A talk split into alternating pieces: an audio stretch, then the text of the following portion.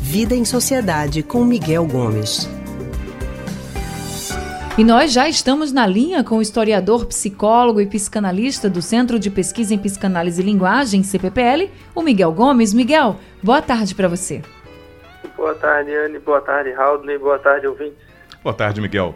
Amigo, na semana passada, o radialista Gustavo Negreiros foi demitido da Rádio 96 FM no Rio Grande do Norte depois de dizer no ar que a ativista ambiental Greta Thunberg de 16 anos de idade era uma histérica que precisava de sexo. E infelizmente essa é uma associação muito frequente. Não é raro que as pessoas atribuam algum comportamento das mulheres à falta de sexo. Miguel, por que isso acontece? De onde vem essa maneira de se referir às mulheres? É, é maneira machista, a gente está frequentemente tocando nesse ponto aqui nessa coluna, mas novamente, né? E de onde vem isso? Né? Vem de uma associação que é feita em histeria, né? A hysterium, que está ligada ao útero. É uma palavra grega que significa útero também. E aí, e, é, como era uma coisa, útero, só quem tem o útero são as mulheres.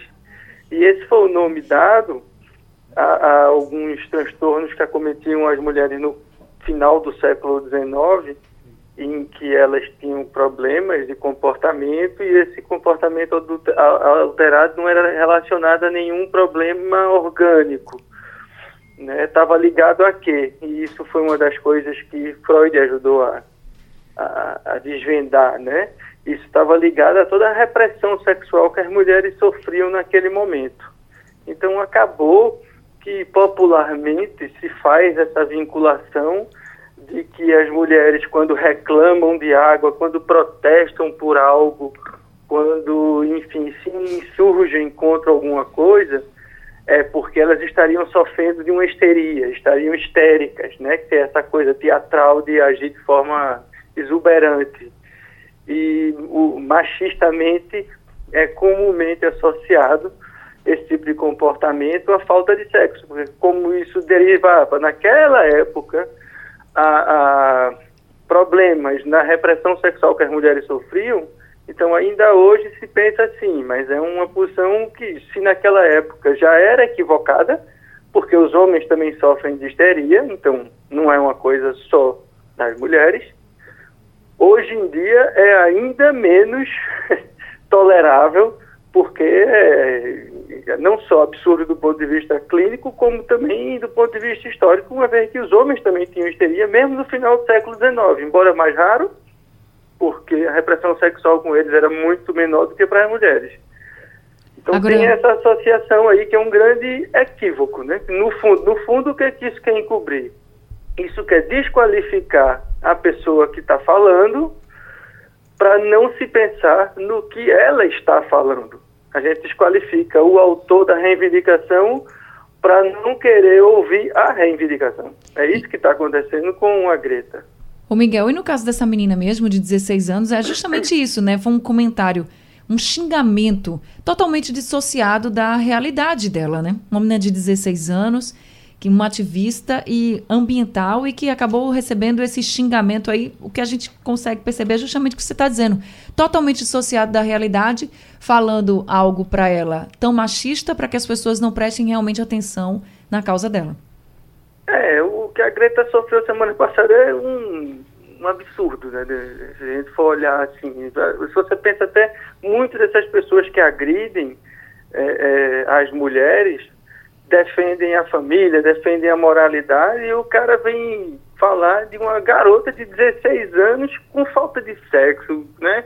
A gente teve um episódio recentemente na televisão de garotas participando de um concurso da perna mais bonita, garotas de 10 anos de idade. Então, o que é isso, né? O que é que essa televisão que supostamente defende uma família fica expondo as garotas, as jovens, a esse tipo de constrangimento e aí, quando aparece, a gente até comentou aqui umas semanas atrás, aquela história de um beijo entre dois homens, numa revista infanto-juvenil, é aquela grita toda, né? E aí, em relação a essas coisas com as mulheres, fica esse silêncio ensurdecedor das autoridades e das pessoas que defendem esses bons costumes.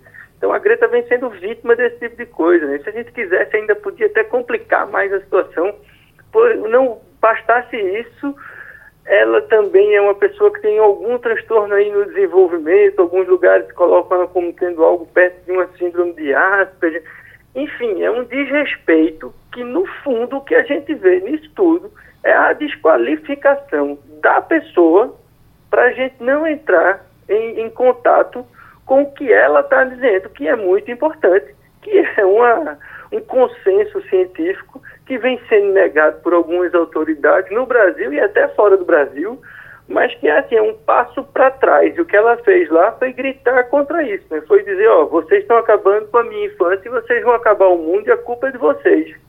E, e aqueles homens que estão lá não conseguem perceber isso.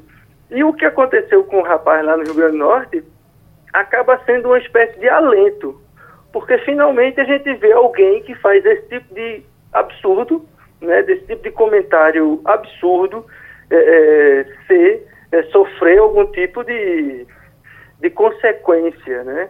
Porque, se, salvo engano, o programa dele, antes dele ser demitido, alguns dos patrocinadores cortaram o patrocínio por conta desse comentário dele e, em seguida, a rádio resolveu demiti-lo. Enfim, as pessoas precisam se responsabilizar pelo que dizem. Né? Se na democracia a gente tem a liberdade para dizer o que pensa, a gente também tem que ter responsabilidade para assumir as consequências do que está dizendo. Então, se ela permite que a gente fale, ela também nos dá a obrigação de assumir aquilo que nós falamos e de responder por aquilo. Porque na, na democracia a gente não pode falar o que a gente quer.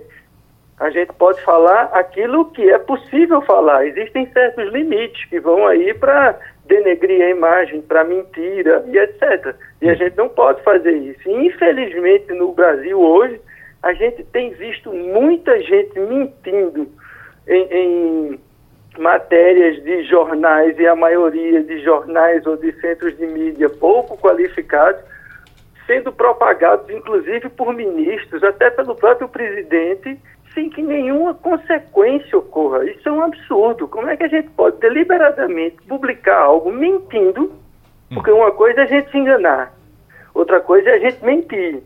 Quando a gente, quando a gente se engana, a gente se retrata. Né? Então as pessoas vão lá, mentem, colocam dados equivocados e isso não gera nenhum tipo de consequência. Isso é uma coisa que não cabe numa democracia. Muito bem. Ok, tá que certo. bom poder lhe ouvir, Miguel. Obrigado, Miguel Gomes. Obrigado, Raul. Obrigado, Anne. Boa tarde, ouvintes. Muito obrigada também, viu, Miguel, pela sua reflexão e chamando a atenção a todo mundo para esse absurdo e esses absurdos que muita gente vem cometendo com essas frases machistas, preconceituosas e que bom que todo mundo tenha essa ideia na cabeça de que você não pode falar tudo que você quer sem ter consequências.